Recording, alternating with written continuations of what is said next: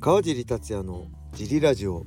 はい皆さんどうもです、えー、このラジオは茨城県つくば市並木ショッピングセンターにある初めての人のための格闘技フィットネスジムファイトボックスフィットネス代表の川尻がお送りします。はいというわけで今日もよろしくお願いします。はい昨日はですね USC で大きなニュースがありましたね。えー、日本時間11月22日の早朝ですね、えー、土曜日の夜中から多分22日日曜日の、えー、夜中の3時ぐらいからメインカードが始まる USC アブダビ大会。これ毎年ね最近10月のこの時期にやってるんですけどそのメインイベントのね、えー、ママカチェフ対オリベイラが、えー、オリベイラの怪我で急遽、えー、現 UFC フェザー級チャンピオンのボルカノスキーに変わりました。はい。えー、であれですね。セミの、えー、パウロ・コスタ対チマエフも噂ではなんかパウロ・コスタが肘がね放火放火試験かなんかすごいことになってたんで、えー、パウロ・コスタが出れないかもみたいな話になってましたね。まあ、アブダビといえばね USC との関係もすごい切っては切りはあの切り離せないような関係性でもともと何でしたっけ？えー、っとあれですよねアブダビの王子様タハヌー王子でしたっけ？とヘンゾケンゾ・グレイシーがすごい懇意にしてて昔ねえー、と USC がリーマンショックかなんかで経営ピンチになった時救ったのはそのアブダビの王子様だったんですよね。でそこからのそれもヘンゾが紹介したのかなよくわかんない。詳しくはわかんないですけど。で結局アブダビ大会でマット・ヒューズ対ヘンゾ・グレイシーが組まれその後組まれたんですけどそれもまあそのアブダビの王子様の力だったりそこからの関係性でコロナ禍はね、えアブダビのなんとかアイランドっていうとこでもうえー、ホテルも会場もアブダビが作って観光として作ってそこでコロナ禍でしっかりこのコロナ対策をして無観客で大会が開かれたりねすごいアブダビという市は関係は深いんですけどそのアブダビ大会が、えー、22に開かれるんですけどちょっとねいろいろ対戦カードの変更があった模様ですはい。それに伴って、えー、レーター行きましょう。川地さんこんにちは。USC294 でマカチェフ・ボルカノスキーの試合が組まれることが発表されてとても楽しみです。ただ川地さんが X にて投稿されていたようにガムロットがバックアップファイターとして準備していたにもかかわらずこの試合が組まれたことは驚きでした。もちろん興行面や話題性からしたら良いのかもしれませんがファイターである川地さんから見たらどのような意見や感情があるのでしょうか？長文となってしまい申し訳ありません。いつもラジオを楽しみにしております。はいありがとうございます。これはそうですね。この前あさっき言ったように USC とアブダビはすごい関係性が深いのでまあ仕方ないんじゃないかな。ね去年もマカチェフ・オリベイラが組まれてましたよね。でマカチェフといえばアブダビみたいなとこもあるのでまあその対あの対戦相手としてオリベイラねは十分な対戦相手だったんですけどここでガムロットが来ちゃうとそのアブダビ大会としてもちょっと盛り上がりに欠けるのかなっていうのは正直 USC にもアブダビ側にもあると思うんでじゃあボルカノフスキーでどうってなったんじゃないかなって勝手に憶測してます。ただまあ、一選手としてのガムロットとしてはたまったもんじゃないですよね。バックアップハイターとして用意しとけって言われて実際欠場が出たのに自分じゃなくてボルカノフスキーだと。本当にボルカノフスキーもちょ10日前のオファーだったみたい急なオファーだったみたいなんでこれはねちょっとたまったもんじゃないしまあ試合組まれなくてもある程度お金は保証してほしいなってガムロット側だったら思いますね。ちなみにマカチェフ対がボルカノスキーに正式に決まった後のバックアップファイターもまたガムロットだっていう。それだったらもう最初からガムロットにしろよって。僕としてはマカチェフガムロットちょっと見てみたい。ガムロットって組がめちゃくちゃ強いんでグラップラーなんでマカチフ対ガムロットのグラップリング対決も見てみたい。どっちかっていうとそっちのが見てみたいんですけど僕個人的には。まあ世間的にはねあのー、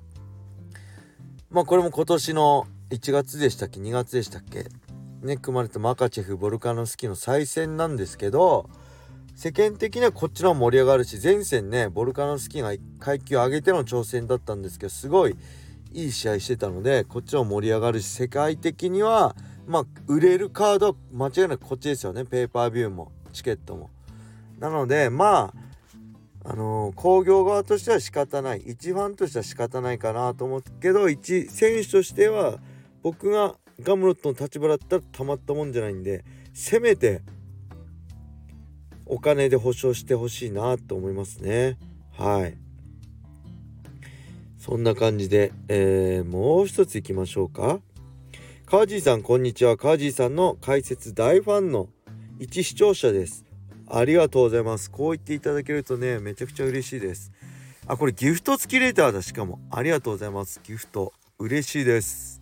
先日の G ラジオで川地さんがウスマン・ヌルグマンメドフの、えー、を地道よといったコメントで笑ってしまいました。自分もそう思います。先日の試合はスパーリングを見ているようで全く面白くなかったです。そんな地道用のウスマンの攻略方法はあるのでしょうか？どんな選手だったら勝てると思いますか？川地さんのご意見をお聞きしたいです。はいありがとうございます。そうですね。今ウスマンヌルマンゴメドクねベラトールライト級チャンピオンですよ。18勝無敗ですか？これはねまあ地道よっていうかまあリスクを冒さない戦い方ですよね。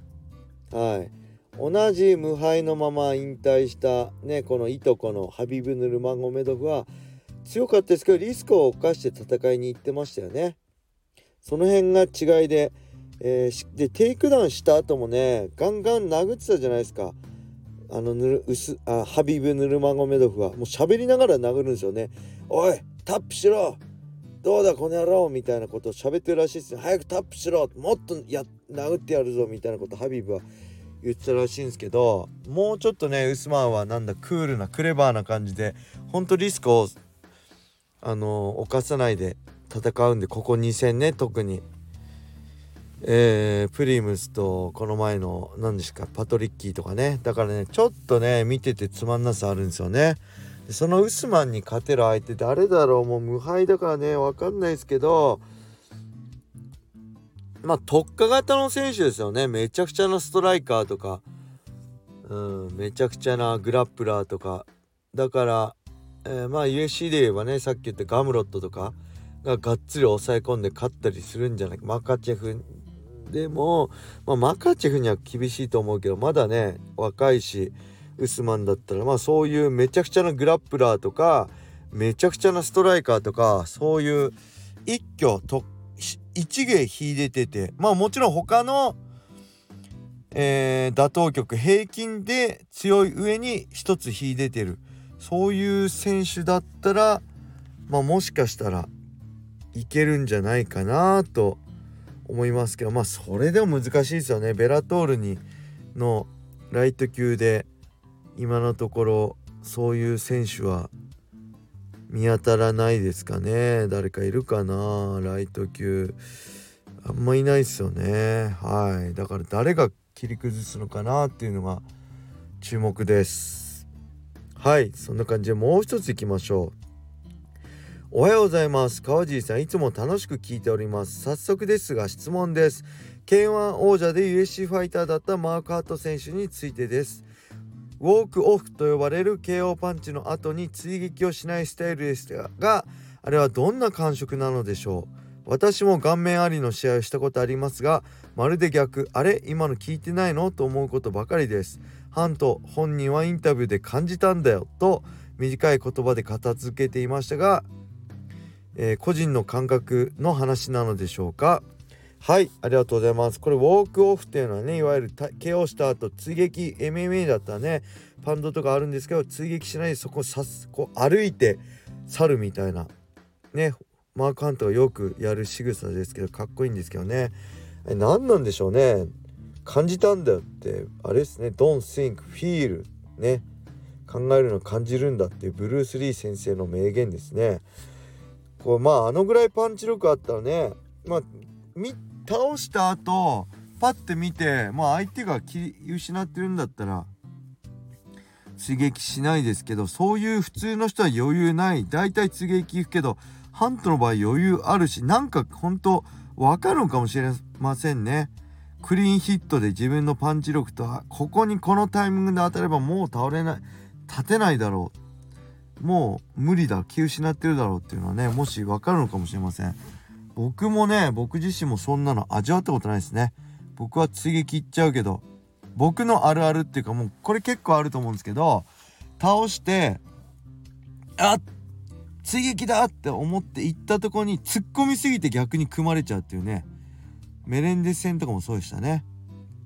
で行っちゃうんですよね。あ行かなきゃと思って思いっきり踏み込んじゃうから逆に組まれちゃう。あそこしっかり距離取って追撃いければねあのまま終わったかもしれない。メレンああれですねメレンデス1もそうだしエディアルバレス戦もそうですね。あそこも追撃行ってガード入っちゃったかガード行かないで追撃パンドって言えば終わったかもしれないな。その辺がまあトップファイターかトップファイターじゃないかの差になるのかなと思います。はい。そんな感じでレーターありがとうございます。レーターもねどしどしお待ちしてます。皆さんレターがないと続きません、えー、よろしくお願いします。それでは皆様良い一日を。またね